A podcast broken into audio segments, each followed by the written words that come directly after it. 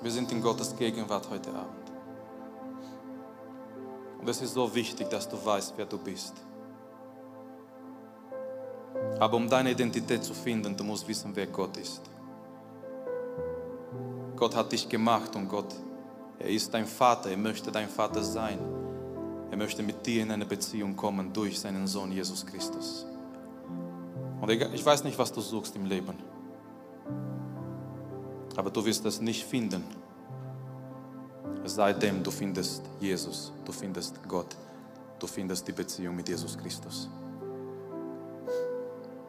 Satan und diese Welt, die geben uns jeden Tag Lügen.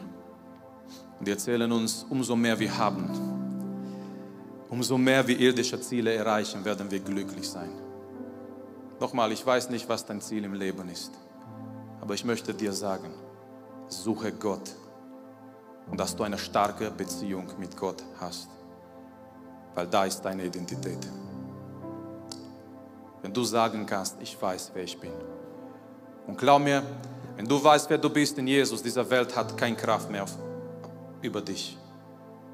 Diese Welt kann dich gerne auslachen wegen deinem Glauben, es ist kein Problem, weil du weißt, wer du bist. Du brauchst nicht, dass diese Welt dich applaudiert. Du brauchst nicht, dass diese Welt irgendwie, keine Ahnung, was mit dir macht. Nein, du weißt genau, wer du bist in Jesus Christus, egal was passiert. Und das wünsche ich dir. Ich wünsche mir, dass, dass junge Menschen in dieser Zeit ihre Identität finden in Jesus Christus. Deine Identität ist nicht in deinen Kleider. Deine Identität ist, ist nicht in deinen Freunden. Manchmal wollen wir in einer Clique sein mit denen, die cool sind in der Schule oder keine Ahnung was. Und wir denken, ja, dadurch sind wir wertvoll. Nein, du bist wertvoll, weil Jesus für dich gestorben ist. Nimm bitte Platz. Ich fange an zu predigen. Eigentlich, ich, ich, ich werde nicht predigen heute Abend. Ich möchte eigentlich etwas mit euch besprechen, aber ich werde ein bisschen auch predigen. Wisst ihr, wir haben so zwischen Christen manchmal Sätze, Ausdrücke, die wir sagen, ohne vielleicht viel zu überlegen, ohne mal vielleicht zu überlegen, ob die richtig sind.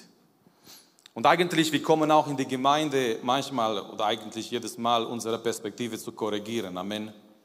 Wir kommen in die Gemeinde, um Gottes Wort zu hören, von Gott zu hören und wenn es notwendig ist, auch unsere Perspektive zu korrigieren. Und ich möchte euch einen Satz sagen. Diesen Satz habe ich gehört von manchen Christen, natürlich auch von ungläubigen Menschen, aber oft von Christen. Übrigens, bevor ich weitermache, lasst mich sagen, schön, dass heute neue Leute dabei waren im Lobpreisteam. Amen. Habt ihr richtig gut gemacht, richtig schön gemacht. Komm, lasst uns einen Applaus geben als Ermutigung.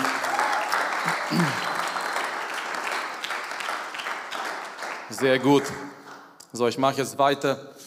Es gibt so Sätze, Ausdrücke, die wir gebrauchen, ohne vielleicht viel zu überlegen, ob die richtig sind, ob die korrekt sind. Und es ist so ein Ausdruck, den ich immer wieder in letzter Zeit gehört habe. Und dieser Ausdruck ist folgendes. Von Gott enttäuscht werden. Ich habe Menschen gehört, die haben gesagt, ich wurde von Gott enttäuscht. Natürlich, ich habe erstmal Menschen in der Welt gehört, Menschen, ungläubige Menschen gehört, ich kann mich erinnern, zum Beispiel bei der Arbeit, da war eine Frau, eine Italienerin, sehr religiös von der katholischen Seite her. Und sie ging im Leben durch schwierige Zeiten mit ihren Kindern, mit, mit ihrem Ehemann. Sie wurde von ihrem Ehemann verlassen. Und letztendlich, diese Frau hat gesagt, sie glaubt irgendwie an Gott oder mindestens sie ist religiös, aber irgendwie sie wurde von Gott enttäuscht. Ich habe aber auch Leute gehört in die Gemeinde, die so geredet haben und gesagt haben, ich wurde von Gott enttäuscht. Und aus meiner Sicht, ihr könnt eine andere Meinung haben und ihr habt noch 30 Minuten Zeit, eure Meinung zu korrigieren, aber aus meiner Sicht, ich glaube nicht, dass Gott enttäuscht.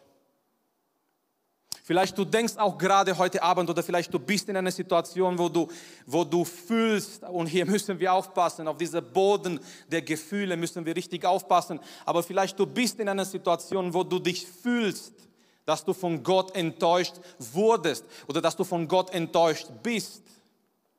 Und ich glaube, das ist nicht ein richtig, richtiger Satz, ein korrekter Satz, wenn wir sagen, wir wurden von Gott enttäuscht, weil ich, ich bin hier heute Abend, um euch weiterzugeben und zu sagen, Gott kann nicht enttäuschen.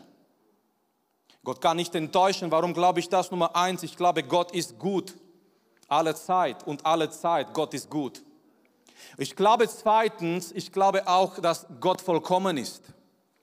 Deswegen so ein Gott, der alle Zeit gut ist und auch vollkommen ist, er kann mich nicht enttäuschen. Ich möchte etwas lesen für, den Anfang von 4. Mose.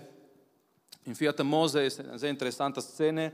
Ähm, es ist diese Szene, wo ein ähm, König, sein Name ist äh, Balak oder Balak, Balak, wie auch immer, ähm, er, er, er, sieht, dass Israel gegen, also dass Israel ähm, in seine Richtung kommt, in, in Richtung seines Königreich und dieser König hat etwas gecheckt, was andere Könige nicht gecheckt haben, dass dieser Kampf gegen Israel, dass man diesen Kampf nicht auf normale Ebene gewinnen kann, es ist etwas Geistliches.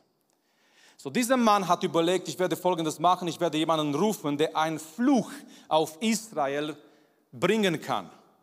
Und wenn ich dann gegen Israel kämpfen werde, Israel wird unter dieser Fluch sein, ja, der wird verflucht sein und die werden keine Kraft mehr haben. Und so, die, ihr kennt die Geschichte, es geht um Biliam, ähm, viele Bibelausleger, die, die äh, äh, machen so einen kleinen theologischen Streit darüber, ob Biliam ein echter Prophet war oder war er ein Wahrsager und so weiter. Ich glaube, er war ein Prophet, aber ich glaube, er ist dann in die Irre gegangen. Er ist auf einen falschen Weg gegangen. So, Biliam kommt. Warum kommt Biliam, obwohl Gott schon zu ihm gesagt hat, du sollst nicht gehen? Er möchte trotzdem gehen. Vorsicht, öffne nicht mit, nicht mit Gewalt eine Türe, die Gott zumacht. Amen. So, Gott hat die Türe zugemacht. Gott hat gesagt, Bilam, du gehst, du gehst nicht.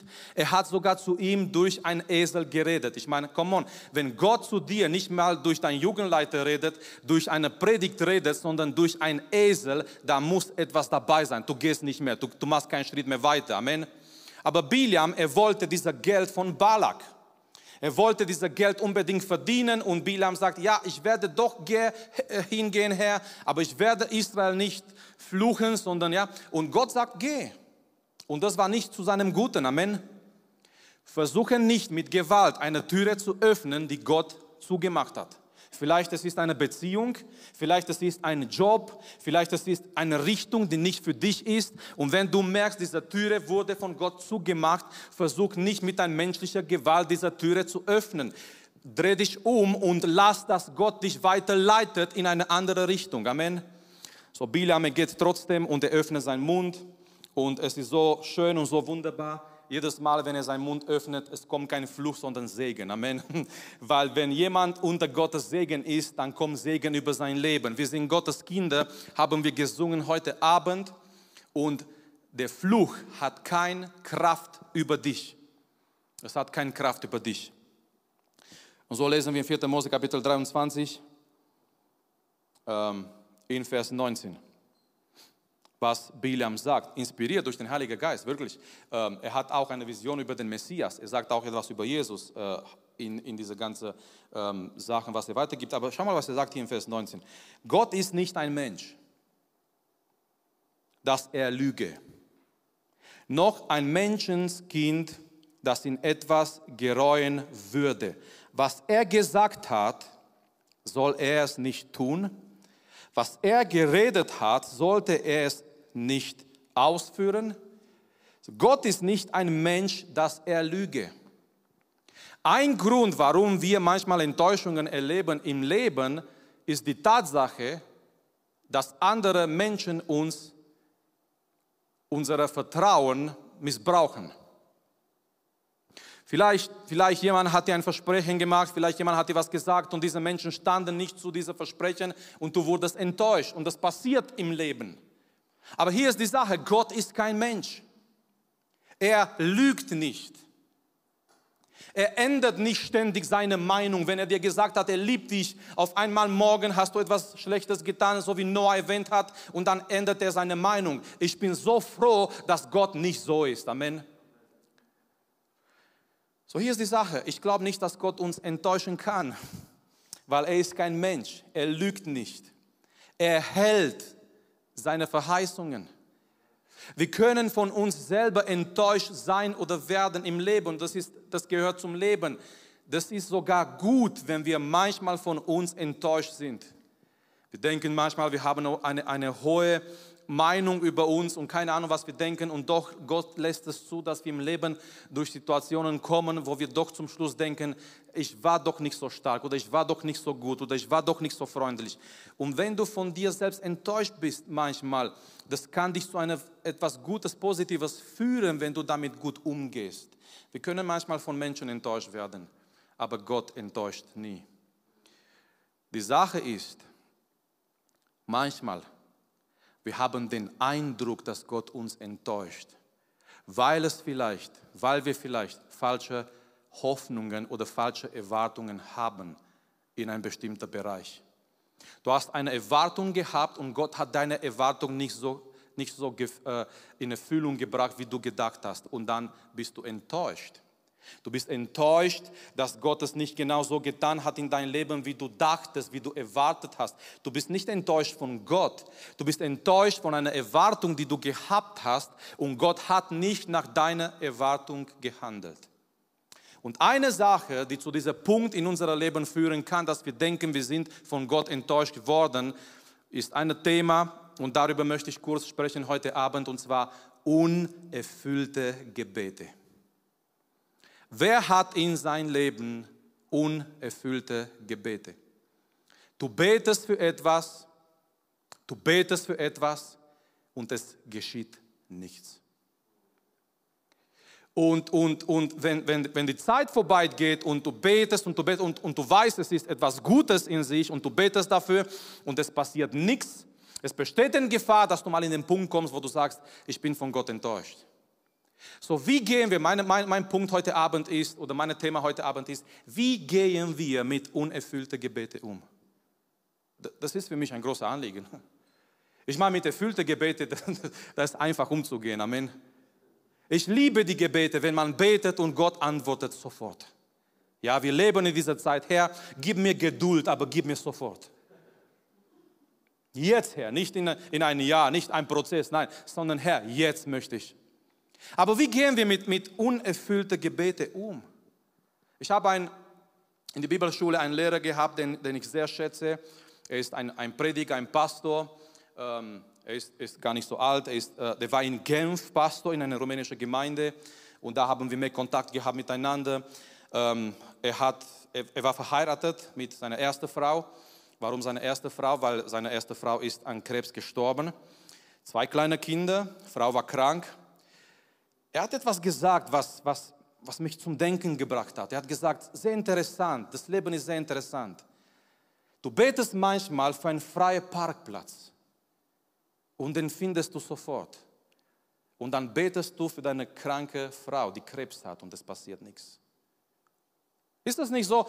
Wie oft, ich meine, wir haben jetzt keine, keine Gebet, aber wie oft hast du vielleicht gedacht, Herr, mach, dass es ein freier Platz ist irgendwo. Du, du, bist vielleicht in eine große Stadt hingefahren und du weißt, in einer großen Stadt schwierig Parkplätze zu finden und du hast vielleicht gesagt, Herr, mach das, dass irgendwo ein freier Parkplatz ist. Und genau da war eine Lücke oder genau da fährt ein, ein, ein Opa mit seiner S-Klasse raus und du sagst, dieser Platz ist für mich.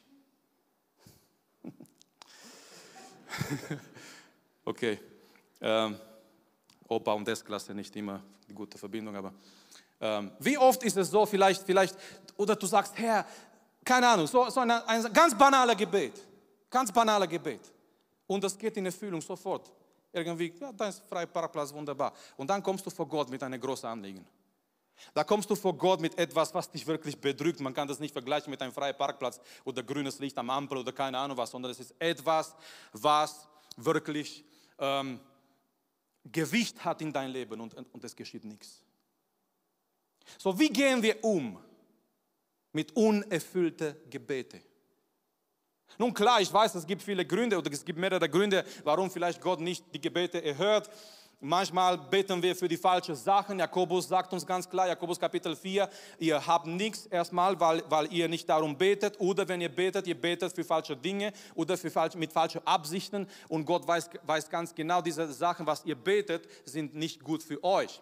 So, äh, manchmal Gott hört nicht unsere Gebete, weil wir beten für falsche Dinge oder mit falscher äh, Motivation. Manchmal ist es so, dass vielleicht Sünde da ist in unserem Leben oder kaputte Beziehungen. Habt ihr gewusst, für diejenigen, die heiraten wollen, 1. Petrus Kapitel 3, Die Bibel sagt uns, wir Männer, wir müssen mit Weisheit und Liebe mit unseren Frauen umgehen, damit unsere Gebete, äh, damit unsere Gebete erhört werden von Gott. Das heißt, äh, wenn deine Beziehung mit deinem Ehemann, mit deiner Frau nicht in Ordnung ist, äh, Gott sagt, ähm, bevor ich dieses Gebet, ja, du musst was anderes machen, du musst was anderes. Deswegen, deswegen übrigens, äh, es ist gut zu heiraten, weil äh, äh, das, bringt, das bringt dich auch mehr irgendwie geistlicher zu werden. Ja? Du, du möchtest alles in Ordnung bringen, damit deine Gebete in Erfüllung gehen. Ähm, das ist so ein, ein so nebenher, Nebensache, ja. warum, warum es gut ist zu heiraten. Ähm, aber die Sache ist, es, es, gibt vielleicht Gründe, warum die Gebete nicht erhört werden. Aber ich meine, was, was machen wir, wenn wir wissen, ich bete etwas, ich bin in der Wille Gottes, ich bin mit meinen Mitmenschen in einer guten Beziehung, ähm, ich, ich bete für etwas Gutes und es geht doch nicht in Erfüllung. Und vielleicht das, das klarste Beispiel oder irgendwie, was ich euch jetzt geben kann, ist gerade Tobias. Und ich weiß, was ihr sagen werdet. Ich werde sagen, ja, aber Marius, es geschieht doch was, es geht ein bisschen besser und Gott trägt Dorothea durch diese Zeit und, und, und, und. Ich weiß, ich bin eurer Meinung auch. Aber komm, wir beten, dass Gott etwas tut, dass Gott ihm heilt, dass er aufwacht, dass er aufsteht und es passiert nichts, nicht viel. So, wie gehen wir um mit unerfüllten Gebeten? Weil wenn wir nicht aufpassen mit dieser Sache, unerfüllte Gebete, die können uns in den Punkt führen, wo wir eines Tages sagen, ja, ich bin von Gott enttäuscht. Ich habe für eine Sache gebetet, er hat meine Gebet nicht gehört, ich bin von Gott enttäuscht. Und es ist eine, eine gefährliche Stellung in dein Leben, wenn du behauptest, wenn du sagst, du wurdest von Gott enttäuscht. Weil deine Beziehung mit Gott fängt an, sich zu verändern. Du fängst an, Dinge zu tun als eine Art Rache gegen Gott. Ich wurde von Gott enttäuscht. Das bedeutet, das macht keinen Sinn, dass ich die Bibel lese. Das macht keinen Sinn, dass ich in die Gemeinde komme. Das macht keinen Sinn, dass ich in Lobpreis bin. Das macht keinen Sinn, dass ich bete, weil ich wurde sowieso von diesem Gott enttäuscht. Merkt ihr, wie gefährlich diese Einstellung ist? Amen. Es ist sehr gefährlich zu denken, zu glauben, dass dieser Gedanke überhaupt äh, in, in dein Kopf, in dein Herz kommt, dass du denkst, du wurdest von Gott enttäuscht. Weil deine Beziehung mit Gott verändert sich langsam. Ich meine, ich meine, warum soll ich beten und anbeten einen Gott, der mich enttäuscht hat? Warum soll ich überhaupt sein Wort lesen, einen Gott, der mich enttäuscht hat? Aber wenn wir verstehen heute Abend, Freunde, Gott enttäuscht uns nicht. Um was und wie gehen wir mit unerfüllten Gebeten um? Es kann uns helfen, eine, eine größere Perspektive zu haben. Und ich möchte euch etwas lesen. Im ersten Blick, ihr werdet sagen, Marius, das hat mit erfüllten Gebeten überhaupt nichts zu tun. Aber ähm, die Tatsache aus dieser Text hat mich so angesprochen. Die letzten Wochen es ist so eine, eine Sache, was sich in, in mein Herz entwickelt hat in die vergangenen Wochen. Ich möchte äh, Vers 1 und 2 lesen aus Apostelgeschichte Kapitel 3. unerfüllte Gebete, vielleicht unerfüllte Wünsche vor Gott, die nicht gleich, die nicht sofort, die nicht in Erfüllung gehen, so wie wir wollen.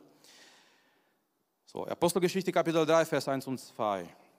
Petrus und Johannes gingen aber miteinander in den Tempel hinauf um die neunte Stunde übrigens. Das war nach jüdischer Zeitrechnung 15 Uhr. Deswegen früher in Rumänien alle Gemeinden haben Gottesdienst gehabt um 9 Uhr, weil die haben gelesen Apostelgeschichte Kapitel 3. Petrus und Johannes gingen zum Tempel um 9 Uhr morgens. Und ich habe immer gedacht, 9 Uhr ist zu früh am Sonntag. Man kann nicht richtig denken Sonntag um 9 Uhr. Und die wollen schon Gottesdienst haben, drei Stunden bis 12. Schwierig. Machen wir um 9.30 Uhr, machen wir um 10 Uhr. Nein, Petrus und Johannes sind um 9 Uhr zum Beten gegangen. Das war aber 3 Uhr nachmittags. Es ist aber 9 Uhr geblieben trotzdem. So, die gingen hinauf um die neunte Stunde, der Mann zu beten pflegte. Vers 2. Und es wurde ein Mann herbeigebracht, er wurde herbeigebracht, warum? Der lahm war von Mutterleib an. Der war nicht, nicht lahm ähm, seit einer Woche, seit einem Monat, seit einem Unfall, sondern von Mutterleib. Der Mann wurde so geboren, er kam so aus der Welt mit dieser Behinderung, er konnte nicht laufen. Alle haben ihn gekannt, alle haben gewusst. Er wurde gebracht ähm, den man täglich an die Pforte, wann wurde er gebracht? Täglich. Er wurde täglich gebracht an die Pforte des Tempels hin hinsetzte, die haben ihn hingesetzt, die man die Schöne nennt, damit er ein Almosen erbitten konnte von denen, die in den Tempel hineingingen. So, was hat dieser Text mit unerfüllten Gebete zu tun? Hier ist ein Mann, dieser Mann wurde so geboren als Lamm, als, als mit dieser Behinderung. Die Menschen haben ihn gekannt. Er wurde täglich gebracht. Nicht einmal der Woche, nicht als, als der Sabbat da war. Er wurde von seiner, von seiner Familie vielleicht, von seinen Freunden, vielleicht haben die gedacht, okay, er kann nicht laufen, er kann seine Existenz, er kann nichts tun für seine Familie, für seine Existenz. Aber mindestens, wir werden ihn mitnehmen, wir werden ihn tragen, wir werden ihn jeden Tag, jeden Tag haben sie ihn da gebracht, dieser, äh, dieser Tor des Tempels, die Schöne genannt wurde. Und was für ein Paradox, dieser Mann in diesem Zustand, er stand zu dieser Tor des Tempels, genannt die Schöne. Und er, er stand dort, er wurde jeden Tag gebracht, um Almosen zu bieten von den Leuten, die dort hingegangen sind zum Tempel. Weil einfach aus dem Grund, wenn die, die Leute in die Gemeinde gehen, ihr Herz ist ein bisschen besser, ein bisschen weicher und man kann vielleicht ein bisschen was empfangen von diesen Menschen. So, er war da. Wann wurde er gebracht? Jeden Tag. Wisst ihr, was zu mir kam, als ich diesen Text gelesen habe, folgende Tatsache, folgende Tatsache. Dieser Mann war da, als Jesus noch auf dieser Erde war. Dieser gelähmte Mann, der krank war, wurde so geboren, er kam so aus der Welt, auf der Welt.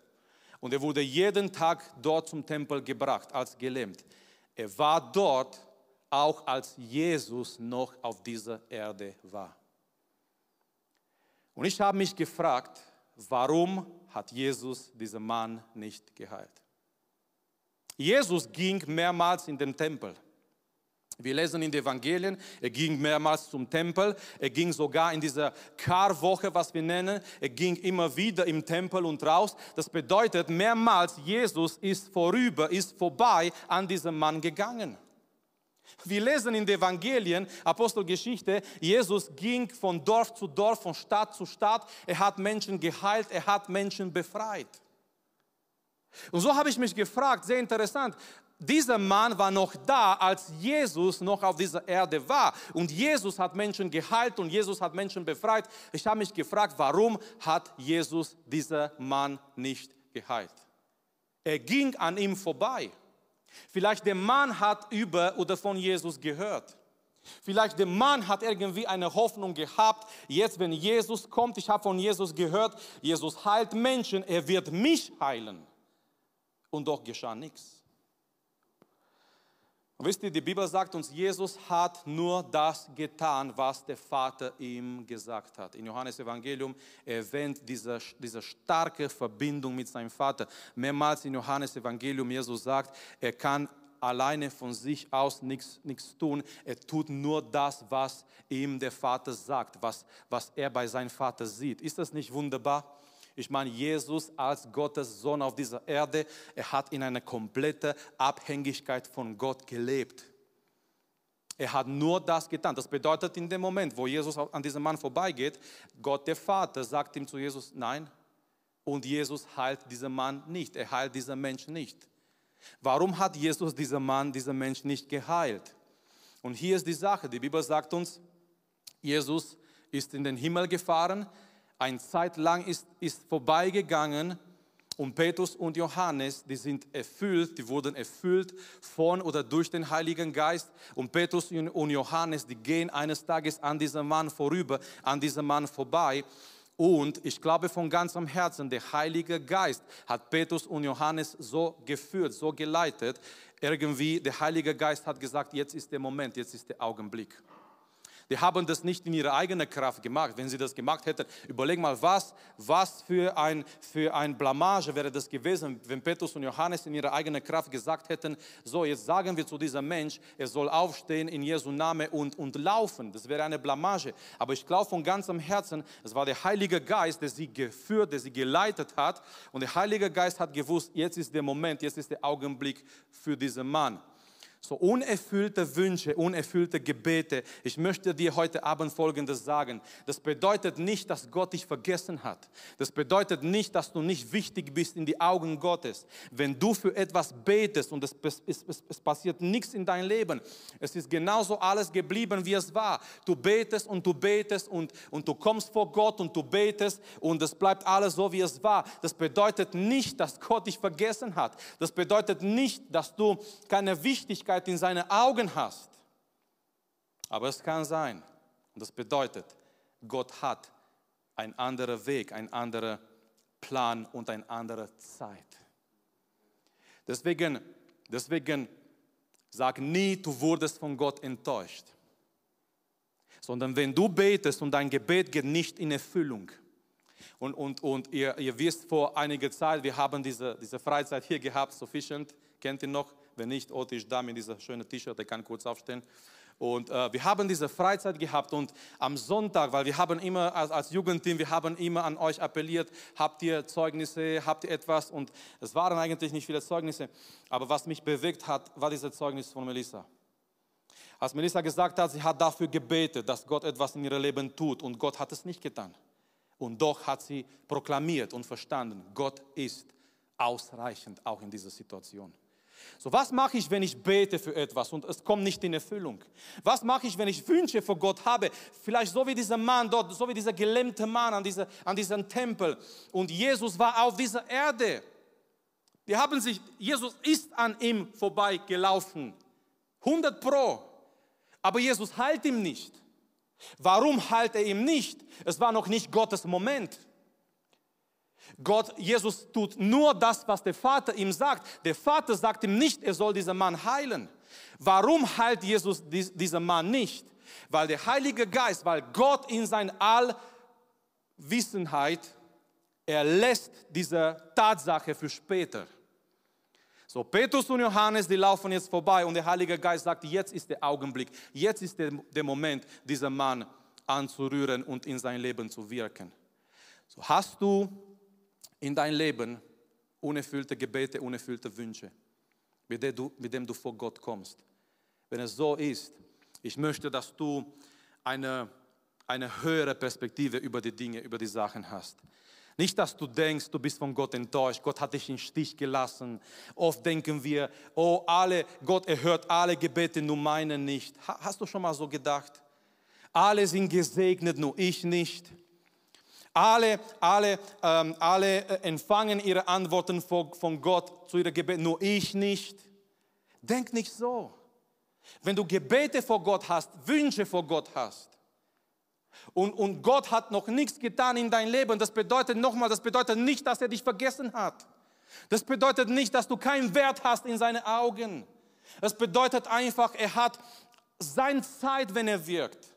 Er hat einen Plan. Er hat vielleicht diese Antwort für dich vorbereitet, irgendwann in Zukunft in dein Leben, um seinen Namen zu verherrlichen. Wie wichtig war dieser Mann, dieser Gelähmte an dem Tag, als Petrus und Johannes an ihm vorübergehen und der Heilige Geist sagt, jetzt ist der Moment. Und die sagen zu ihm, schau uns an, wir haben dir nichts zu geben, Gold und Silber. Aber was wir haben, das geben wir dir. In Jesu Namen aus Nazareth steh auf und laufe. Und er steht auf und die Menschen kommen alle zusammen. Viele Menschen kommen zusammen. Und Petrus kann predigen. Und Petrus kann sagen, dieser Mensch wurde geheilt. Alle kannten ihn. Alle kannten ihn. Und wie wichtig war dieser Wunder jetzt, als Jesus zum Himmel gefahren ist, als die Menschen gesagt haben, nein, er ist gestorben und er ist verschwunden und seine Jünger haben seinen Leichnam versteckt. Wie wichtig dieser Wunder war, jetzt um Gottes Plan zu bestätigen. Nein, Jesus ist nicht in ein Grab geblieben, er ist auferstanden, er lebt und er hat diesen Mann geheilt. So, wenn du ein unerfülltes Gebet hast in deinem Leben, ein unerfüllter Wunsch, es kann sein, Gott hat einen Zeitpunkt für die Erfüllung vorbereitet, was seinem Namen dann eine größere Herrlichkeit und Ehre bringt. Deswegen warte auf Gott. Was machen wir? Haben wir aufgegeben? Nein, wir beten weiter für Tobias. Amen. Um zu unserem Beispiel zu kommen. Gib nicht auf, sei nicht traurig auf Gott. Gott ist dein Vater. Gott ist gut. Und er weiß, was er tut. Und ich möchte schließen mit einem Beispiel. Weil letztendlich, Freunde, ich, ich möchte das zum Schluss sagen und letztendlich, so wichtig ist nicht, wie Gott unsere Gebete erhört, sondern das Wichtigste ist, dass Jesus die Ehre empfängt. So wichtig ist, für uns menschlich gesehen ist es wichtig. Manchmal, und ich habe ich hab gemerkt im Leben, manchmal wir beten motiviert durch unsere Bequemlichkeit. Herr, nimm das weg, ich kann das Herr, und, jeder von uns wünscht sich ein Leben ohne Sorgen und ohne Schmerz und alles gut läuft. Aber wie, wie können sich, wie können sich ähm, Charakterzüge in uns entwickeln, wenn wir, wenn wir keine Sorgen haben, wenn wir keine Probleme haben, wenn wir nicht mit schwierigen Menschen zu tun haben? Wie kannst du Geduld lernen, wenn alles wunderbar läuft in dein Leben? Im Gegenteil, wenn alles wunderbar läuft in dein Leben, du wirst nie Geduld lernen. Wenn deine Eltern alles für dich gemacht haben, so eine Hyperliebe, ja, alles für dich gemacht haben, das ist, das ist nicht gesund. Amen. Das ist nicht gesund, weil irgendwann du stehst da und du kannst keine Verantwortung übernehmen, weil es wurde alles für dich getan. Und du kannst nicht mit, mit, mit schwierigen Situationen umgehen, weil jemand hat immer für dich diese schlimmen Situationen weggenommen. Deine Eltern, die wollten nicht, dass du erkältest im Sommer, musst du Mütze tragen und das und das und das und das. Ihr kennt diese Mythen, die sind so, äh, diese, diese, ähm, ähm, diese Sorge, die nicht mehr, ja, die ist nicht mehr so normal, was die manche für ihre Kinder haben. Klar, das kommt aus einer gewissen Liebe, aber das kann auch zu manchen Entwicklungen führen, die negativ sind bei den Kindern. Und der Punkt ist, manchmal wir beten motiviert in unserer Bequemlichkeit. Herr, mach das, dass es weggeht. Herr, äh, nimm das weg. Herr, äh, hilf mir hier bei der Arbeit, hier in der Schule. Herr, diese Krankheit oder diese Situation oder diese Sache schnell, Herr, weg. Und es kann sein, Gott erfüllt nicht sofort dieses Gebet. Warum? Er, das bedeutet nicht, er hat dich vergessen. Das bedeutet nicht, du wirst jetzt von ihm enttäuscht. Sondern es bedeutet einfach, Gott ist da, er ist dein Vater aber es kann sein, er hat etwas vorbereitet in der Zukunft, wie er diese Sache für dich lösen wird, was ihm eine höhere, größere Ehre bringt. Und das Wichtigste ist nicht, wie Jesus mein Gebet antwortet, sondern dass er die Ehre hat. Und ich möchte euch etwas lesen von einem Mann, der in einem Gefängnis war. Und wisst ihr, was ich die Tage überlegt habe? Das macht keinen Sinn. Wenn die Gemeinden ihn brauchen, Paulus ist im Gefängnis. Aus Gefängnis, aus diesem Gefängnis, er schreibt an manche Gemeinden. Manche aus diesen Gemeinden waren in Krisensituationen. Und ich habe überlegt, Herr, das macht keinen Sinn. Der stärkste, der größte Christ, der je gelebt hat auf dieser Erde, der Apostel Paulus. Und wenn die Gemeinden ihn brauchen, dass er vorbeigeht an die Gemeinden, dass er die Brüder ermutigt, dass er predigt, dass er keine Ahnung, er ist im Gefängnis. Herr, Gott, warum? Dein bester Mann ist im Gefängnis. Dein bester Mann sitzt nicht auf der Bank, oder? Wenn ein, wenn ein Fußballer gut ist, come on, wenn ein Fußballer gut ist, er sitzt nicht auf der Bank. Man kauft nicht einen Fußballer, damit er auf der Bank sitzt. Wenn er gut ist, dann muss er spielen. Ja? Ronaldo oder keine Ahnung wer, der wird nicht zu einem Club gehen, wo er auf der Bank sitzt, sondern er möchte spielen. Warum möchte er spielen? Weil er gut ist. So, Gottes bester Mann ist in ein Gefängnis. Es wäre so wichtig gewesen, aus meiner Sicht, dass Paulus frei ist. Dass er hingehen kann. Nicht, dass er nur schreibt an die Gemeinde in Philippi, dass er hingehen kann. Nicht, dass er nur schreibt an die Gemeinde in Ephesus, dass er hingehen kann dass er die Brüder sieht und ermutigt und dass er da ist. Und Paulus ist im Gefängnis. Und wisst ihr, die Gemeinde beten für ihn. Amen. Die Gemeinde beten für ihn und schau mal, was Paulus sagt. Ich möchte kurz lesen und ich möchte, dass die Sänger nach vorne kommen. Wir bereiten uns vor, in Gottes Gegenwart zu kommen mit Anbetung, mit Lobpreis. Wir bereiten uns vor, dass wir eine Zeit haben, in der wir vor Gott kommen und ihm auch um Vergebung bitten, wenn wir gedacht haben, Gott hat uns enttäuscht. Wir möchten ihm heute Abend sagen, nein Herr, du hast uns nie enttäuscht. Herr, vergib uns vielleicht für unsere Ungeduld. Herr, hilft uns, das größere Bild zu sehen. Und auch, wenn wir heute Abend da sind und wir haben in Herzen, im Leben Gebete, die, die unerfüllt sind, dennoch wollen wir Gott anbeten. Wir wollen ihm die Ehre geben, weil wir wissen, er ist gut. Wir wissen, er weiß, was er tut. Wir wissen, wenn es nicht jetzt sofort, er hat seine Zeit, wenn er wirkt in unser Leben. Und Paulus, er, ist hier im Gefängnis und er schreibt an die Gemeinde in Philippi, zu die Philipper, die beten für ihn. Aber was wichtig für Paulus war, und, und, und dieser Text beeindruckt mich immer wieder und immer wieder und immer wieder. Ich hätte gebetet, Herr, lass, dass ich rauskomme. Ich hätte an die Gemeinden geschrieben, betet für mich, dass ich rauskomme sofort. Ich, ich muss das Evangelium verkündigen, ich muss da hingehen, ich muss da hingehen. Ich habe noch Konferenzen, ich habe noch Seminare, wo ich hingehen muss. Ich habe noch, ich muss auf dieses Stadion predigen. Ich wurde eingeladen zu dieser Evangelisation. Ich bin der Apostel Paulus. Das, ist, das kann nicht sein, dass es Gottes Plan ist, dass der Wille Gottes ist, hier in diesem Gefängnis zu sein.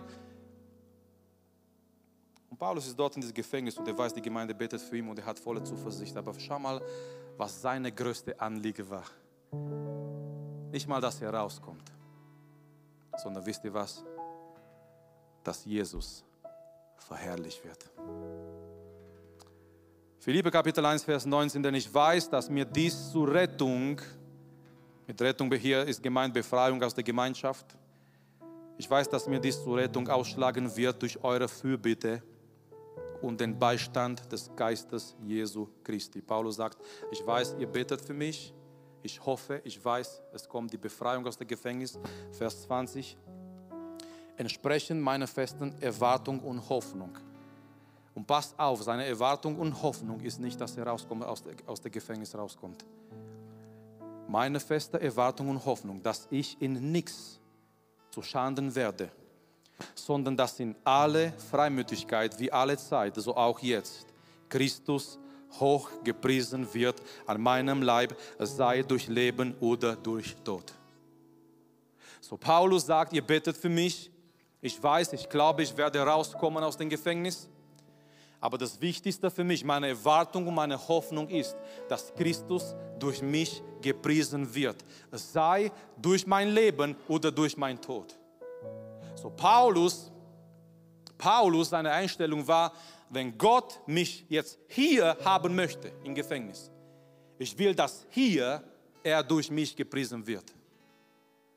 So, wenn Gott dich irgendwo haben möchte, wo für dich schwierig ist, unbequem und du konfrontierst dich mit Sachen, die dir nicht gefallen und du betest dafür, Herr, mach, dass die weggehen oder Herr, wirke in mein Leben und doch es geschieht nichts und du bist noch hier Deine größte Sorge sollte sein, nie wie, nicht wie, wie schnell oder wie Gott dein Gebet erhört, sondern dass Gott dort, wo du bist, durch dich gepriesen wird. Es ist einfach, Christ zu sein und Gott sei Dank zu sagen, wenn alles wunderbar läuft in dein Leben. Aber wie viele, wie, wie viele wissen das, das ist nicht unbedingt das stärkste Zeugnis überhaupt. Ein stärkeres Zeugnis ist, wenn alles schief läuft. Wenn Sachen da sind, die du nicht erklären kannst, wenn Dinge da sind, mit denen du kämpfst und es passiert nichts in deinem Leben, trotzdem zu sagen, trotzdem zu sagen, ich gehöre zu Jesus. Ich bete ihm an. Ich lebe für ihn und ich wurde nie von Jesus enttäuscht. Das ist für mich das größere Zeugnis. Amen. Und Paulus sagt, ich möchte, dass in jeder Situation Jesus gepriesen wird. Es sei, in mein Leben, in mein Tod. Eigentlich, das sollte unser Wunsch sein. Da, wo wir sind im Leben.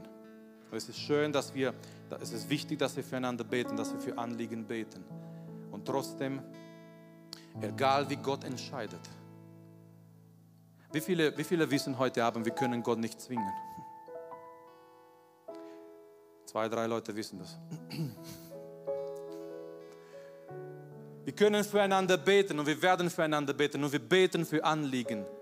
Aber wenn unerfüllte Gebete da sind, unser größtes Ziel sollte sein, dass Jesus in uns und an uns gepriesen wird. Da, wo Gott dich haben will. So was macht Paulus?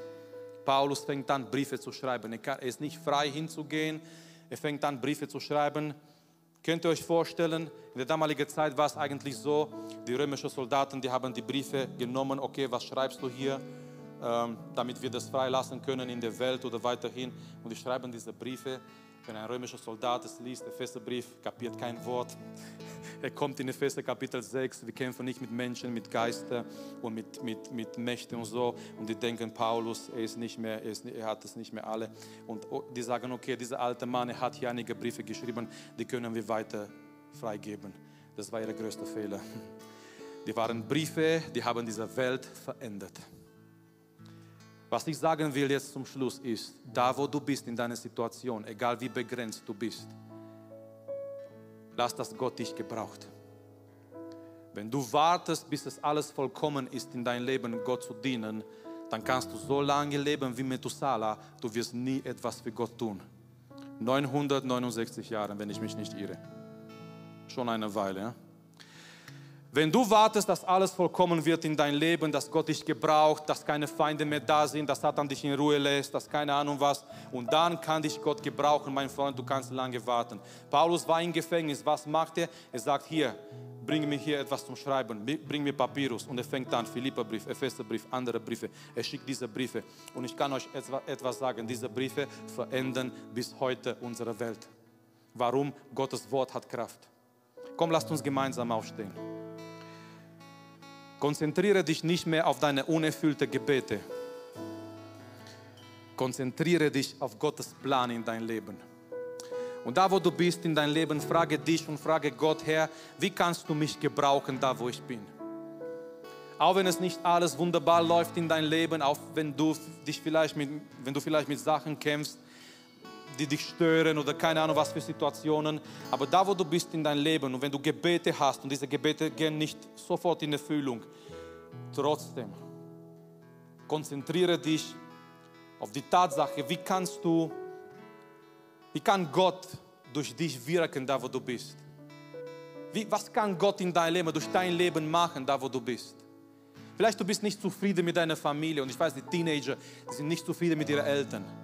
Erst wenn die Eltern alt sind oder nicht mehr da sind, dann denken wir, so wie Mark Twain gesagt hat. Mark Twain hat gesagt, als ich jung war, ich dachte, mein Vater kann nichts und er hat keine Ahnung. Als ich so 40 war, ich dachte, hm, es kann schon sein, dass mein Vater etwas weiß. Als ich 60 war, sagt Mark Twain, er war alt jetzt selber, er sagt, ich, ich wünschte mir so sehr, dass mein Vater noch hier wäre. Vielleicht du bist heute Abend hier und du denkst, du bist unzufrieden mit deiner Familie, du bist unzufrieden mit keine Ahnung was in deinem Leben. Aber meckere nicht, meckere nicht und konzentriere dich nicht auf diese negativen Dinge in deinem Leben, sondern frage Gott, Herr, wie, kann, wie kannst du mich gebrauchen da, wo ich bin? Wie kannst, du mich, wie, kannst, wie, kann, wie kannst du dich verherrlichen durch mich? Weil das Größte im Leben ist, Freunde, wenn Jesus sich durch uns verherrlicht. Es sei im Leben oder im Tod. Marius, wie kannst du das sagen in einem Jugendtreff? Wir wollen fröhlich sein, wir wollen leben. Wer nicht bereit ist für Jesus zu leben, wird auch nicht bereit für ihn eines Tages zu sterben. Bete heute Abend, dass Gott sich verherrlicht durch dich, da wo du bist im Alltag. Komm, lasst uns ihm anbeten, komm, lasst uns ihm suchen. Komm, lasst uns ihm danken heute Abend, er enttäuscht uns nicht. Komm, lasst uns um Vergebung bitten, vielleicht, wenn wir, wenn wir das machen sollten heute Abend, wenn wir gedacht haben, er hat uns enttäuscht. Er hat uns nie im Stich gelassen, er hat uns nie enttäuscht. Er hat einen Plan, er weiß, was er tut. Vertraue auf Gott, vertraue auf den Herrn. Gib ihm die Ehre und Anbetung und Lob und Preis heute Abend. Bete, dass er dich gebraucht und bete heute Abend, dass du zu seiner Verherrlichung dienst da wo du bist, in jeder Situation deines Lebens. Komm, lasst uns ihm suchen im Gebet. Komm, lasst uns ihm anbeten heute Abend. Komm, lasst uns mit ihm reden. Du, ich, ich, ich, ich merke heute Abend und ich glaube, du bist hier und du musst einige Worte mit Gott sprechen heute Abend. Du musst aus deinem Herz mit ihm reden. Nicht diese mechanische, wiederholte Gebete, sondern du musst richtig mit ihm reden heute Abend. Du brauchst es heute Abend, dass du mit ihm redest, dass du ihm Sachen sagst was auf dein Herzen sind heute Abend. Rede mit ihm. Du kannst gerne auf, auf die Seite gehen, wenn du alleine sein möchtest hier im Raum. Du kannst dich auf die Knien, kannst dich hinknien heute Abend, aber suche Gott und bete zu ihm und sei verankert in dieser Liebe Gottes, wo du ganz sicher bist, er enttäuscht dich nicht, er ist dein Vater. Selbst wenn dein irdischer Vater dich mal enttäuscht hat und als Noah gesagt hat, er schaut in sein Leben und er merkt, wir sind Sünder, wir sind schwach. Wart mal ab, Leute, wenn ihr Kinder habt. Wenn ihr Kinder habt und dann merkt mal, ich habe versagt und ich kann nichts richtig Gutes und wie kann ich meine Kinder groß erziehen. Und selbst als Väter, ich möchte nicht meine Kinder enttäuschen, aber ich kann sagen, die enttäusche ich sogar mehrmals am Tag. Aber selbst wenn dein Vater dich enttäuscht hat auf dieser Erde, Gott wird dich nie enttäuschen. Und wenn du jetzt nicht direkt eine Lösung siehst für deine Probleme, es bedeutet nicht, dass er dich vergessen hat. Er hat einen Plan, er weiß, was er tut, er, er sorgt für dich. Und er hat seine Zeit. Gib ihm die Ehre, rede mit ihm heute Abend. Komm mit deinem Herz vor Gott. Vater, wir beten dich an, Herr. Herr, wir, wir sind hier in deiner Gegenwart zusammen, Herr. Und wir wollen zu deiner Liebe schauen, Herr. Nicht zu, nicht zu die Probleme, nicht zu die Verletzungen, nicht zu die negative Situationen in unserem Leben, Herr. Nicht nur die Sachen, die, die uns vielleicht entmutigen, Herr, wo wir vielleicht denken würden, du hast uns enttäuscht. Herr, wir, wir glauben und wir wissen, du enttäuscht uns nie, Herr. Du bist unser Vater, du bist unser vollkommener, unser liebender Vater. Herr, auch wenn wir vielleicht falsche Erwartungen gehabt haben und vielleicht wir haben falsche Gedanken in unserer Beziehung mit dir gehabt, wir beten heute Abend, Herr, vergib uns, Herr, vergib jeder einzelne von uns, Herr. Herr, wir beten, Herr, dass, dass du uns gebrauchst, Herr, da wo wir sind und wenn wir vor dir stehen heute Abend mit unerfüllten Gebete, unerfüllten Wünsche, Herr, und vielleicht, Herr, wir haben Verlangen in unseren Herzen, wir haben Sachen, die wir mit uns tragen, Herr. Doch wollen wir uns nicht auf diese Sache konzentrieren, sondern auf die Tatsache, dass du ein guter Gott bist, dass du vollkommen bist, dass du uns trägst jeden Tag, dass du mit uns bist, dass du einen Plan hast für unser Leben, Herr, dass du eine bestimmte Zeit hast für unser Leben, Herr, dass du am Wirken bist, Vater, auch wenn wir es nicht verstehen. Du bist da und du wirkst und du wirst unser Gutes, Herr, und du wirst unseren Charakter formen, Herr. Und du wirst, Herr, dass wir starke Männer und Frauen Gottes werden. Und heute Abend, wir kommen vor dir und wir schauen zu deiner Liebe. Und wir danken dir, Herr, dass in einer Welt, in der uns die Menschen enttäuschen, du enttäuschst uns nie, Herr. Du bist immer da für uns und du bist immer da mit uns, Herr. Und wir danken dir dafür. Und ganz besonders, ich bete heute Abend, jeder einzelne von uns, da wo wir sind im Leben, gebrauche uns, Herr. Gebrauche uns, Vater, auch wenn manchmal Hindernisse da sind und wir können vielleicht nicht alles das machen, was wir uns vorstellen. Herr, gebrauche uns, Vater. Du hast damals Paulus gebraucht in einem Gefängnis und du hast wirklich Europa und, und diese Welt verändert, Herr, durch diese Briefe und durch das Evangelium. Und wir beten auch heute Abend, da wo wir sind, Vater, in verschiedenen Zusammenhänge, Herr, die wir vielleicht nicht immer verstehen. Herr, gebrauche uns, Herr. Komm du, Herr, mit deinem Heiligen Geist und verherrliche dich, Herr. Herr, das ist mein Gebet für mich, Herr, für meine Familie. Es ist mein Gebet für unsere Jugend, Herr, für jede Einzelne, der da ist heute Abend. Wir sollen zu deiner Verherrlichung dienen, Herr. Und da, wo wir sind, Vater, sei in Gesundheit oder in Sachen, mit denen wir vielleicht kämpfen, Herr oder in Schwierigkeiten des Lebens, Herr, in Sachen, die wir nicht verstehen, Herr. Wenn wir dort sind, Vater, wir wollen nicht mecken, Herr. Wir wollen nicht auf das Negative schauen, sondern wir beten, verherrliche dich in uns, Herr. Verherrliche dich in jeder Situation, wo wir sind. Wir wollen dir die Ehre geben, Herr. Wir wollen in jeder Situation sagen, du bist ausreichend, Herr. Dein, deine Gnade ist genug, Herr. Deine Gegenwart ist genug, Herr. Und das ist nicht so wichtig für uns, wie die Gebete in Erfüllung gehen, Herr, sondern dass du verherrlicht wirst, Herr, dass wir ein Zeugnis sind, dass wir eine Ermutigung sind für andere Menschen, Herr, dass andere zu uns schauen und sehen, wir dienen dir, Vater, in jeder Situation. Wir sind treu, Herr, in jeder Situation, Herr.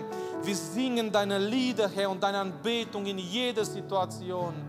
Oh Herr, wir beten dich an, Vater. Auch wenn wir unerfüllte Wünsche haben vielleicht, die wir vor dir bringen. Vater, wir beten weiterhin auch für Tobias, Herr. Auch wenn wir nicht ein Ergebnis sehen, Vater, wie wir uns vorstellen. Aber wir wissen, du hast einen Plan. Wir wissen, du bist da, Herr.